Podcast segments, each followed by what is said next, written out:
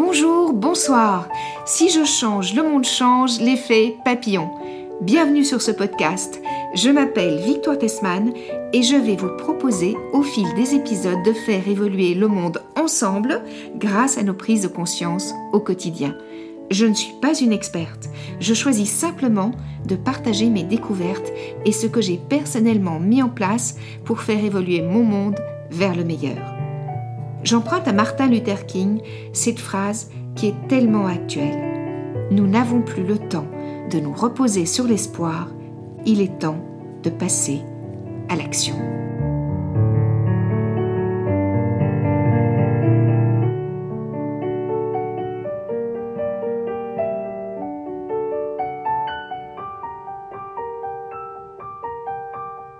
Bonjour Odile, bienvenue.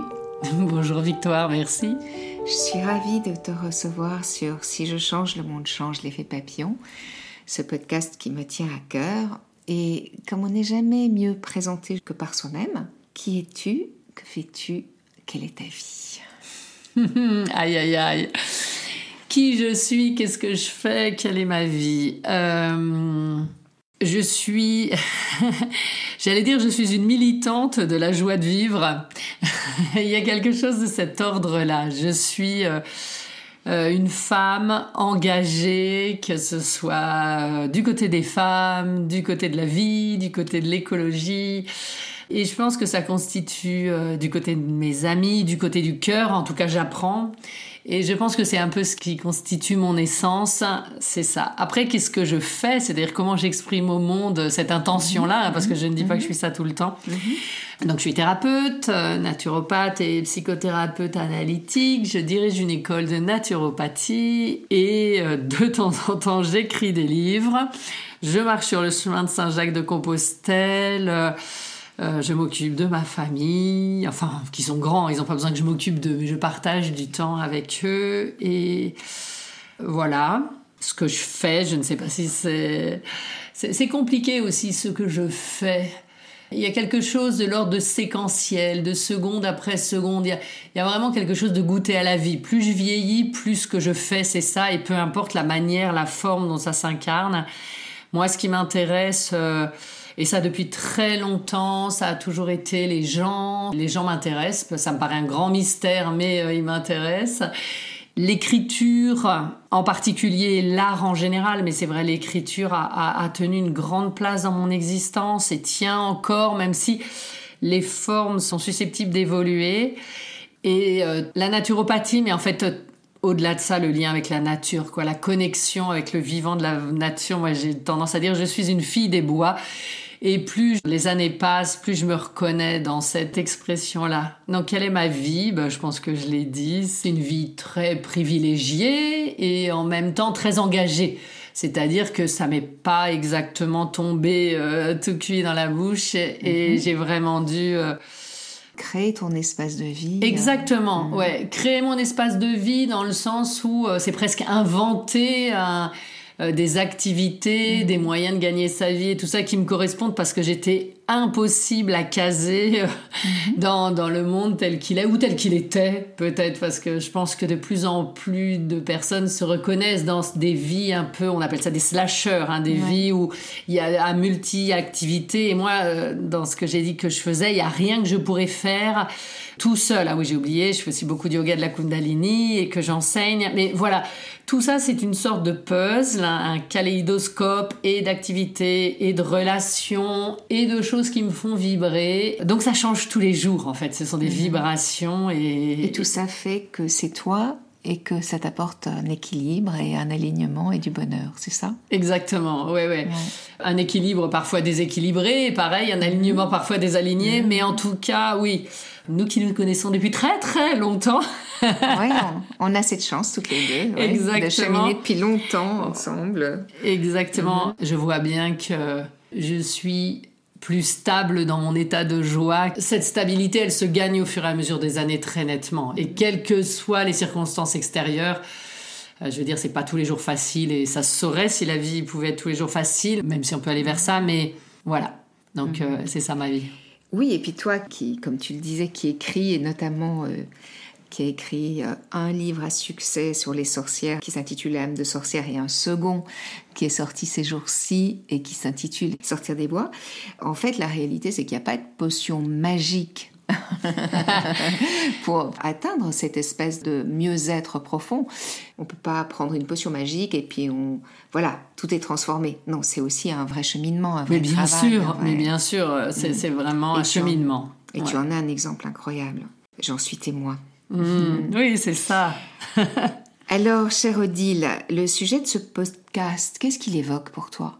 Il évoque plein de choses, mais en tout cas, il évoque une chose essentielle dans vraiment dans ma manière de penser qui est la responsabilité. Mais une responsabilité au sens, euh, c'est plus que large, c'est au sens immense, c'est-à-dire euh, c'est la responsabilité de mes pensées, la responsabilité de mes paroles, la responsabilité de mes actions, puisque tout finalement finit par s'incarner et donc finit par impacter et ma vie, mais j'ai envie de dire c'est presque secondaire, et le collectif. Et euh, voilà, pour moi, donc c'est vraiment important de mesurer ça et de mesurer ça en pleine humilité et en même temps en pleine conscience. C'est-à-dire, euh, à la fois ce que je fais n'est pas déterminant pour le monde et à la fois ce que je fais c'est déterminant pour le monde. Et c'est vraiment trouver euh, dans sa conscience le juste équilibre que euh, honorer ça, que euh, toutes les actions, mais ça va au-delà des actions, vraiment. Tout ce que j'offre au monde, de, donc de ce que je suis, va l'impacter, le transformer, va nourrir l'inconscient collectif et va faire que tous ces petits éléments énergétiquement peuvent prendre la force d'un ouragan. C'est exactement ça. C'est exactement ça. Et moi, j'ai envie de te poser une question par rapport à ce nouveau livre qui sort. Quelle est sa spécificité par rapport au précédent? Par exemple, Sortir des bois, quelle est la spécificité de ce livre par rapport à Âme de sorcière, qui est devenu aujourd'hui un classique?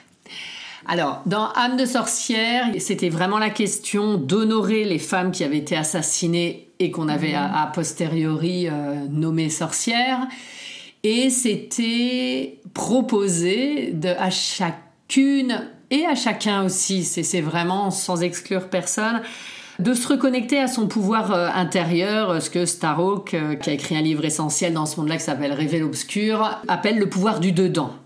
Et donc, euh, la sorcière, finalement, c'est celle qui reconnaît qu'elle a du pouvoir. Alors après, toute la question de ce second livre, c'est, mais ce pouvoir du dedans, je le mets au service de quoi? Est-ce que je le mets au service de mon ego? Et on a le droit, dans le sens où, ben oui, on peut, quoi, on est légitime dans nos besoins, nos envies d'abondance, d'amour, euh, de rencontres, euh, voilà, de créativité, etc. Tout ça, c'est juste. Mais il y a aussi une fois que tout ça est rempli, euh, mon pouvoir du dedans, est-ce que ça serait pas une bonne idée de le mettre au service du collectif? Donc l'idée de sortir des bois, c'est ok, on, on a besoin régulièrement de retourner dans les bois, de prendre soin de nous, de penser nos plaies éventuellement, de penser nos réflexions aussi d'ailleurs, et parce qu'il y a une forme d'urgence la nécessité, en tout cas que je crois, et c'est pas forcément la place de tout le monde, d'aller sur la place publique et de remplir le rôle que l'on a envie de remplir.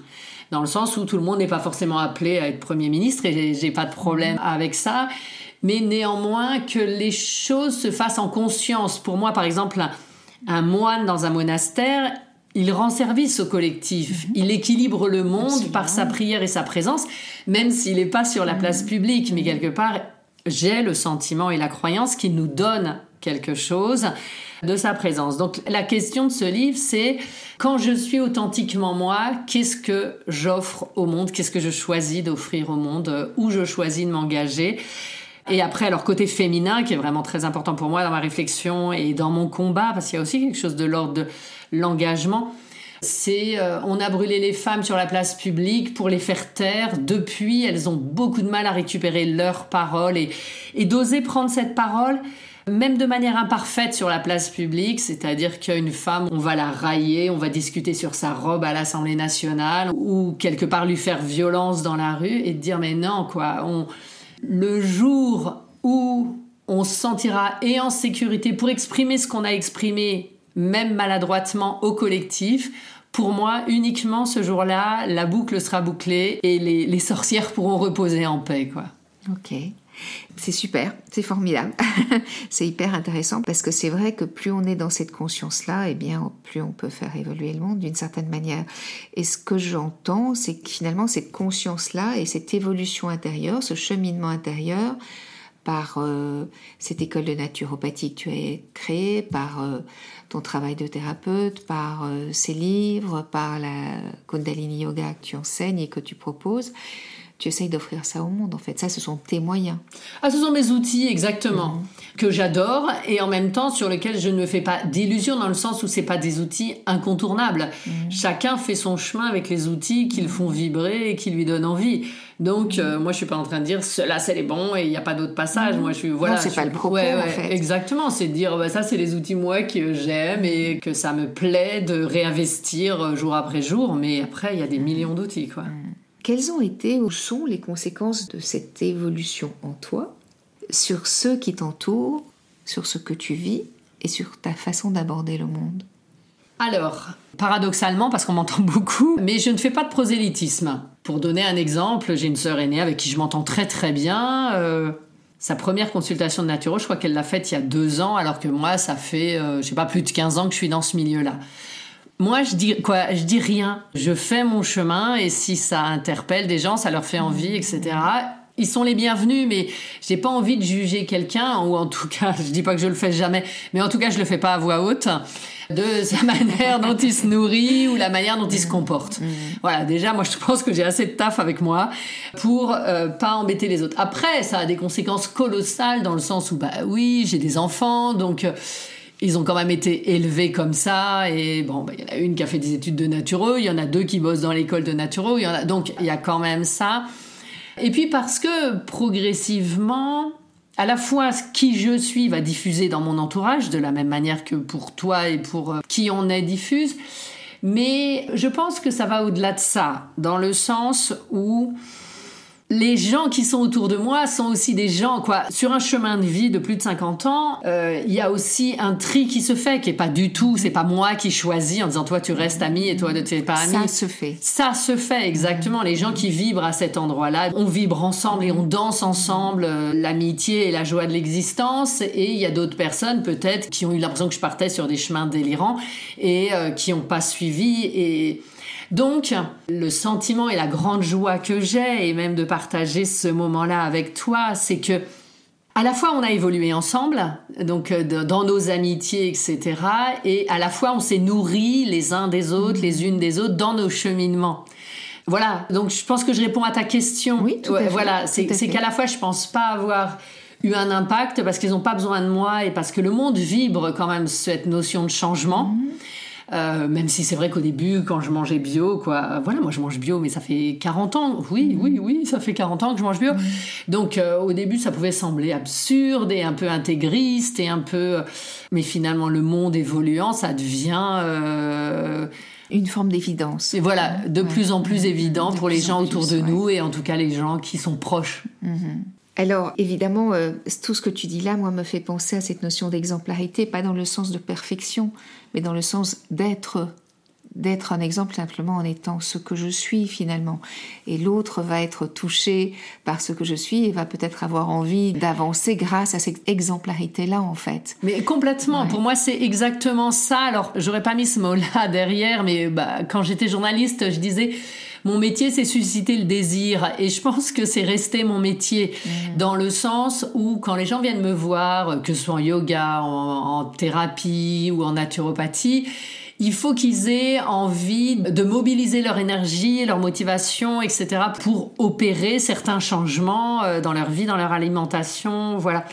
Et quelque part, ça m'oblige dans le sens où j'ai le droit d'avoir mes hauts et mes bas et quoi voilà. J'essaye de ne pas trop prétendre être qui je ne suis pas mais faire comprendre aux gens euh, ça me fait penser à The Different Magazine qu'on avait euh, donc qui est un journal en ligne que j'avais euh, créé il y a quelques années avec Karina Pérez. Et la baseline c'était un autre chemin est possible. Et nous l'idée c'était vraiment de dire mais ce chemin vers l'écologie, vers la reconnaissance des femmes, on va dire euh, vers une égalité, etc. C'est pas un chemin de punition, c'est pas un chemin mortifère. Ça ne pourra de toute façon se faire que si c'est un chemin de joie et que si on l'emprunte tous ensemble. Donc euh, qu'on n'ait pas la sensation de la restriction ou d'une contrainte excessive, mais regardons du côté de la lumière. Donc euh, vraiment, moi c'est ça dont ça me mmh. parle. Et donc oui, l'exemplarité dans le sens où je vais chercher autant que possible de faire ce que je dis et de plus en plus. Mmh, mmh. Euh, voilà, donc pareil, c'est un chemin. Moi, je, m'intéresse beaucoup en ce moment sur euh, justement tous ces endroits où je collabore, c'est-à-dire où je ne suis pas exemplaire et où je peux encore euh, mieux faire. En tout cas, pour être cohérente entre moi et moi-même, la question n'est pas celle de l'extérieur. Et voilà, donc euh, exemplaire dans mon imperfection. Alors, quels sont encore les endroits d'imperfection? Ah ben il y en a plein. Euh, je donnais l'exemple il y a quelques jours. La banque, j'ai plusieurs comptes en banque, mais ma banque principale, elle n'est pas du tout exemplaire. Et alors, je la change et je suis en train de tout... Mais c'est compliqué parce que j'ai un prêt dessus, etc. Donc, c'est pas simple. Euh, j'ai une voiture, donc je suis désolée, c'est incompatible la voiture avec le monde tel que je l'entends. En tout cas, dans le sens de la propriété, pas dans le sens euh, du véhicule. Je prends encore l'avion, même si ça m'est pas arrivé depuis un certain temps et que j'ai pas de problème là-dessus. Voilà, il y a plein de choses où euh, je peux sûrement mieux faire. nous euh, pouvons tous mieux faire. Oui, oui, oui, bien sûr. Et où je mets de la conscience et où je suis pas dupe de moi-même. Mmh. Et en même temps, ça me gêne pas parce que justement, c'est un chemin. Et j'ai pas vocation à ce que tout soit réglé du jour au lendemain. Et voilà, et j'apprends. Comme les aussi, peut-être, on chemine tous ensemble. Mais oui, mmh, voilà, c'est ça. Et, on fait tous, chacun à notre niveau, les prises de conscience qui vont nous permettre d'avancer et, d'être de plus en plus euh, coopérants euh, pour que le monde soit le moins, comment dire ça, le moins triste. En fait, pour construire un monde qu'on aura envie de léguer à nos enfants et aux générations mmh. futures, en fait. Voilà, c'est surtout ça. Alors, on parle beaucoup de changement climatique. Euh, j'aborde ça parce que tu viens de parler de prendre l'avion, la voiture. On parle beaucoup de changement climatique, des conséquences qu'ont à de nombreux niveaux nos façons de vivre. Tu viens de l'aborder un petit peu ça, mais dans les exemples que tu viens de citer. Mais toi, quel est ton positionnement par rapport à tout ça? Voilà, c'est quoi pour toi cette notion de changement climatique? Moi, ça me fout la trouille déjà. Quand je vois la puissance des dérèglements auxquels on assiste. Euh, depuis quelques années, euh, ouais, il y a des fois où je me dis ah, ah, ah, ah ouais, zut quoi. Bon, et en même temps, je n'ai tellement aucune surprise. Alors, je dirais pas je suis résignée, même s'il doit y avoir quand même une part de résignation, mais euh, je me dis bon bah sauvons encore ce qui peut l'être. Ça me renvoie toujours et on voit avec l'éco-anxiété tout ça, mon engagement, ma responsabilité. Donc, il n'y a pas de discussion sur le constat. C'est comme si on me disait, face à un diagnostic, bon ben voilà, il y a un dérèglement climatique. Mhm. Ok, bah oui. Mais en même temps, euh, moi j'explique régulièrement, euh, donc je devais avoir 10-12 ans, j'étais amoureuse de René Dumont, qui était le premier candidat écologiste aux élections présidentielles en France. Bah, parce que moi je trouvais ce qu'il faisait mais tellement juste, de se balader à vélo, tout ça. C'est évident depuis tellement longtemps. Moi, ce qui me paraît le plus surprenant, c'est la surprise des gens. Après, ça peut générer effectivement de la peur ou de l'angoisse parce qu'il y a un processus extrêmement rapide qui se met en place, même si on savait que les mouvements pouvaient s'emballer. Mais là, ça s'emballe franchement. Et effectivement, je me dis, waouh, quoi. Qu'est-ce qui va se passer euh, pour nos enfants, pour nos petits-enfants euh, Ça va être quoi la qualité de vie? Et après, en même temps, moi j'ai deux croyances par rapport à ça. La première, c'est que un, ils ont signé pour ça, ils sont prêts, ils savaient qu'ils devraient euh, faire face à cette adversité-là. Moi, je crois beaucoup qu'on s'incarne dans un temps donné et avec des compétences. Donc ça, c'est la première chose. Et la seconde chose, je pense que l'être humain est capable de vivre avec beaucoup de contraintes et qu'on a réussi toujours euh, à vivre, euh, que ce soit sur l'équateur, sur les pôles, etc. Quoi. Je crois que l'être humain a une capacité d'adaptation, de résilience, de, coopération, euh, qui fait que ce qui nous nous paraît aujourd'hui dans notre salon inenvisageable, tout d'un coup, ben on, et c'est du on collectif, on se retroussera les manches et on s'adaptera. Et finalement, est-ce que c'est l'essentiel qu'on perdra ou pas? J'en sais rien. Mhm. Euh, mhm. Je pense que si ça nous ramène un impératif des priorités, de joie, de cœur, de partage, on a peut-être à y gagner. Mhm. Bah, ça me fait penser tout avoir et rien avoir avec la ménopause. Donc euh, moi je fais des cercles de femmes sages et la dernière thématique c'était qu'est-ce que vous avez gagné de ce passage-là dans votre vie. Mhm. Et c'était génial parce que euh, tout le monde disait mais en fait euh, j'y ai plus gagné que je n'ai perdu. Mhm. On est toutes sorties de là joyeuses et quoi ce pétillement intérieur en disant mais ça n'a entre la peur et l'histoire collective qui se raconte, qui est cachée derrière ce mot-là, et la réalité de nos vies à nous, euh, il y avait un gap énorme. Et là, alors pareil, ça, ça va pas être franchement marrant tous les jours probablement, mais néanmoins, euh, peut-être, enfin, c'est ma croyance que de ce passage, on peut faire une initiation.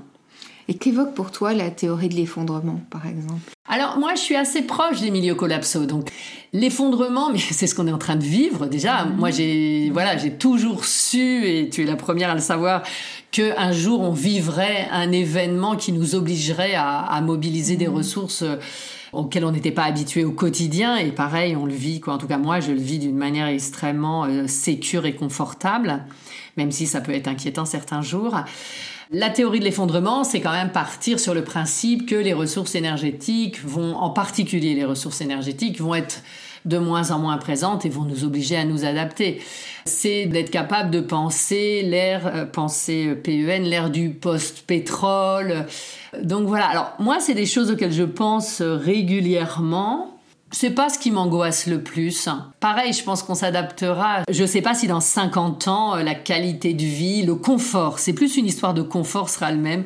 Alors voilà, moi je, dis euh, mes priorités, genre le chauffage dans une maison en hiver, c'est quand même vachement bien. Quoi. Mais pareil, on trouvera des moyens de se chauffer autrement. Ou je me méfie du fantasme qui peut y avoir derrière, de ce genre de théorie de l'effondrement. Euh, on va pas revenir à un âge, ou on va pas venir d'ailleurs à un âge idyllique euh, euh, où on sera tous à la campagne avec nos petits potagers, parce que ça, ce sera aussi dans un monde chaotique, mhm. forcément. Mhm. Donc, quel sera le prix de la violence, quel sera mhm. des conflits, des conflits sur l'eau, des conflits sur les ressources énergétiques. Mais j'écoute j'écoute. Je ne sais même pas si je suis prête, mais en tout cas, euh, mm. j'écoute. Parfois, j'y aspire, c'est-à-dire que je trouve que notre monde est tellement absurde dans son fonctionnement, on va dire euh, patriarcal, capitalistique. Euh, néocolonial. Je me dis, bon, ben, au moins, si tout ça se casse la figure, on n'aura pas perdu grand-chose. On aura tout à réinventer. On aura tout à réinventer. Mm. en même temps, ça, ça, peut être très difficile pour certaines personnes et, peut-être pour moi, j'en sais rien. Je ne sais pas du tout si je suis prête. Euh. Oui, parce que quand on pense par exemple que déjà aujourd'hui c'est extrêmement compliqué pour des personnes qui ont le SMIC pour faire vivre une famille, qui peuvent hmm. pas s'acheter des produits de qualité, qui mettent les enfants devant la télévision parce qu'il n'y a pas d'autres. Euh, enfin, en tout cas, hmm. ils n'arrivent pas à imaginer d'autres espaces de liberté pour les enfants, d'imaginaire pour les enfants, de voilà.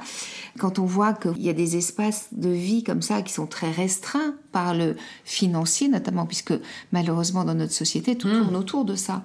On se dit que c'est vrai que cette théorie de l'effondrement, finalement, quand on est un petit peu privilégié comme on l'est toi et moi, c'est-à-dire qu'on a des possibilités de choix, qu'on a la possibilité de créer un potager avec des copains, qu'on a la possibilité de voyager si on a envie de voyager. Enfin, on a beaucoup de possibilités. On peut, même si on choisit de poser des actes conscients de plus en plus euh, juste pour le monde, d'être de moins en moins consommateur et de plus en plus présent à, nos réels besoins.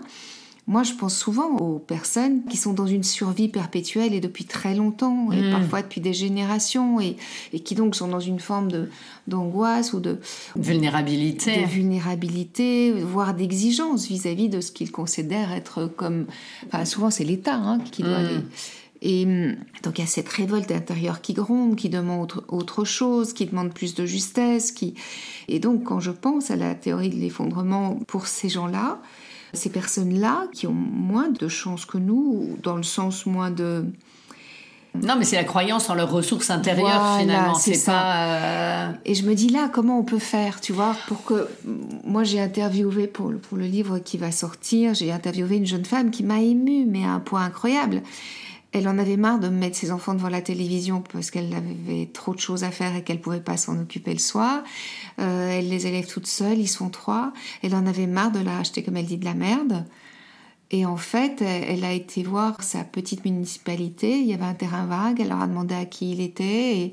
Et, avec des copains, elle a réussi à savoir. Et puis, elle a créé un petit potager. Du coup, elle a emmené ses enfants le soir au potager. Mmh. Était comme hiver pour. Euh, ils étaient devant la télé. Et puis, ils ont créé un poulailler. Et elle dit J'ai l'impression, grâce à ça, d'avoir permis à certains de ne plus être dans le fatalisme et la résignation, mais d'avoir retrouvé la vie. Ah, ouais.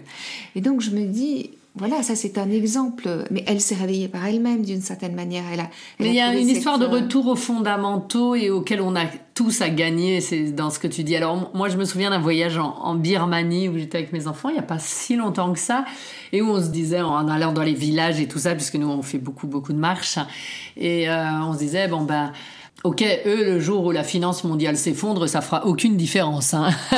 Donc quelque part, euh, c'est chouette pour eux, tant mieux. Et je pense qu'il fait quoi? On reviendra de plus en plus à des fondamentaux qui sont qu'on doit se nourrir, qu'on doit être en lien, qu'on doit être connecté avec la nature, connecté avec une spiritualité aussi. Alors, c'est vrai que dans un premier temps, c'est souvent les plus vulnérables mm. et on peut le voir en termes de pays aussi. Mm. C'est certains pays qui vont d'abord subir la vague, mais après, euh, je pense qu'on est tous concernés par ça mm. et que c'est plutôt... Euh, enfin, Peut-être peut-on le voir plutôt comme une chance, même si euh, nous qui sommes une génération, on sera entre deux, on aura quand même passé une large partie de notre vie dans un monde confortable, sécure avec euh, tous ces mille défauts. Et on est en train déjà d'expérimenter le au jour le jour. Mais en même temps, moi, le, fait d'avoir fait le chemin de Saint-Jacques et d'avoir porté mon sac sur le dos et d'avoir euh, donc porté tout ce que je possédais quelque part sur le dos, bien sûr, c'était pas un camion de déménagement, mais c'est avec quoi j'ai vécu pendant plus de deux mois tout ce dont tu avais besoin. Exactement. Ça m'a énormément allégé par rapport à ces choses-là. Donc, je sais que je peux marcher très longtemps et que, genre, si demain je peux rejoindre mon fils aux Pays-Bas à pied, quoi, quelque part, j'ai pas de souci là-dessus. Et je sais aussi que on peut porter le nécessaire sur soi et qu'on a tout ce qu'il faut pour être heureux. Donc, euh, euh, j'appelle pas les anges à détruire euh, tout le reste de ce que je possède et qui peut m'apporter une sécurité ou des outils, des moyens de vie, mais ça a posé quelque chose à l'intérieur de moi qui fait que euh, je suis pas en peur par rapport à un potentiel dénuement euh, lié à une évolution du collectif. Et c'est peut-être ça les germes qu'il serait juste de semer pour qu'en fait les personnes qui se pensent démunies puissent savoir, grâce à des personnes euh, comme toi qui ont fait ce genre de cheminement intérieur et de cheminement euh, avec, euh, avec, les jambes et tes pieds aussi, que finalement, on n'a pas besoin de grand-chose et que la pauvreté ou le fait d'acheter de la merde, comme disait cette jeune femme, il y a parfois quelque chose en nous qui pense qu'on n'a pas d'autre choix, alors qu'en fait, on a toujours le choix. Ouais, j'ai beaucoup de mal à aller sur ce terrain-là. Honnêtement, j'en sais rien. Je viens d'un milieu, euh, je dirais pas du tout privilégié parce que c'est pas du tout le cas. Moi, mon père avait de la paille dans les sabots hein, quand il était enfant, mais je trouve ça toujours difficile de l'endroit où on est avec euh, mon compte en banque qui est pas mmh. euh, multimillionnaire mais en même temps où il y a de l'argent mmh. dessus et où je sais générer de, la richesse mmh. avec mon travail et tout ça je trouve ça difficile d'avoir un point de vue sur le potentiel ou le ressenti des autres. Dans mon regard, ils seront toujours riches de ce potentiel. Oui, c'est ça, Mais ce, voilà. ce que je voulais dire. Après, honnêtement, j'en sais rien et je sais que mm. mobiliser ces ressources, justement, si on n'a pas eu... Moi, j'ai eu des parents qui ont cru en moi et Dieu sait si je leur en ai fait voir de toutes les couleurs et j'ai toujours euh, une famille qui est, euh, on va dire, supportive au sens anglais du mm. terme où euh, je dis un jour, oh, je monte une école de naturo, ok, ma sœur, elle les caution du lieu qu'on loue, quoi. Quand on n'a pas tout ça, moi, je peux regarder les gens avec leur potentiel, mais je comprends que pour eux, que pour eux ce soit un long chemin de trouver à l'intérieur d'eux le mmh. j'y crois, je suis capable aussi, euh, euh, mmh. ça peut aussi marcher pour moi. En fait, oui, hein. exactement. C'est de la foi dont on parle. Mais la foi en soi, c'est compliqué et c'est un chemin de maturité et d'accompagnement potentiel, bien sûr, euh, s'ils ont envie.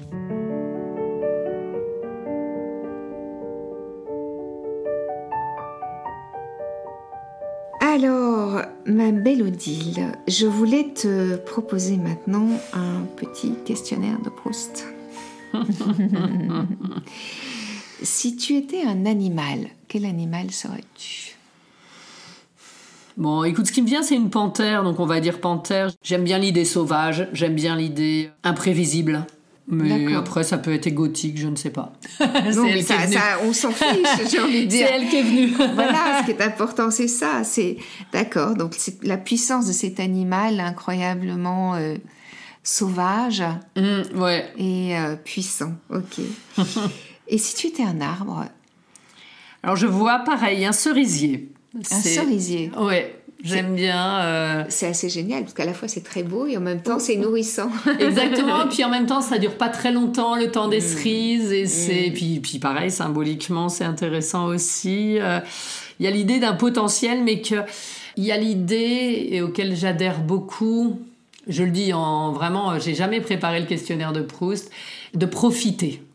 Il y a l'idée aussi que euh, il y a quelque chose de beau dans le cerisier tout ça mais j'y perçois aussi quelque chose de fragile. Si on va pas cueillir les cerises, les merles ils vont toutes les manger.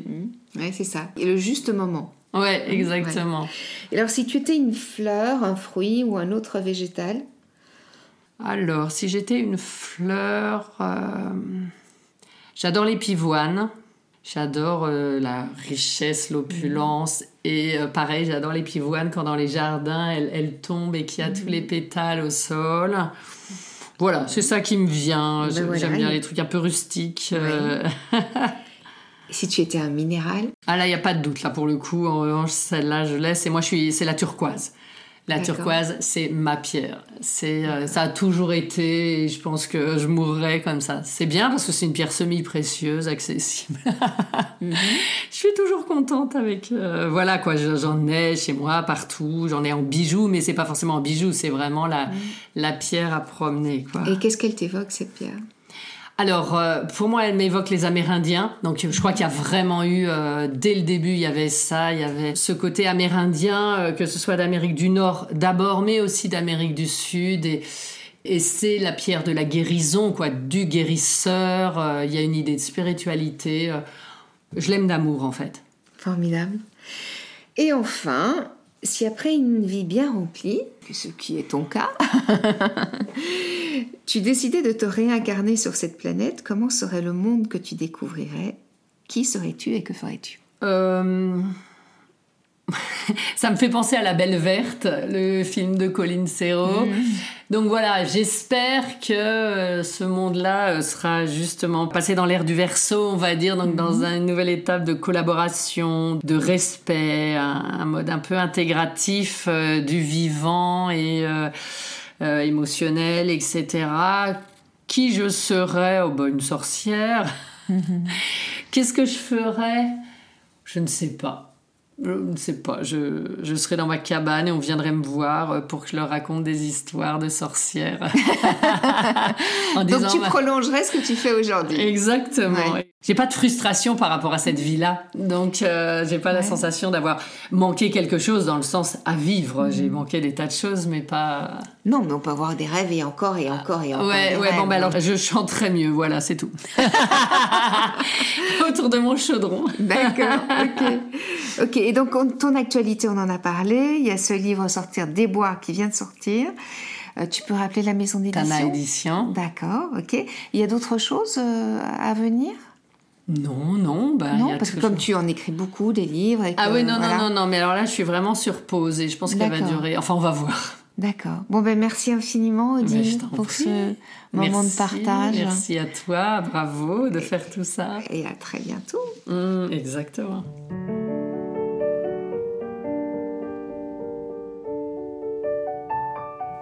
Voilà. J'ose rêver qu'au fil des semaines, nous créerons ensemble un grand mouvement citoyen et humaniste qui prendra sa source dans nos envies du meilleur.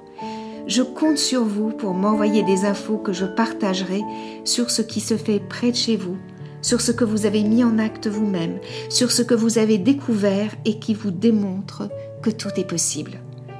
Si vous lisez mon livre, Si je change, le monde change, l'effet papillon, illustré par Laurie Neuis Barboteau, vous découvrirez que ce mouvement de conscience mondiale est présent partout et qu'il ne tient qu'à nous de l'inclure dans notre quotidien. Le changement ne viendra pas de nos dirigeants ou de nos politiques, en tout cas pas pour l'instant.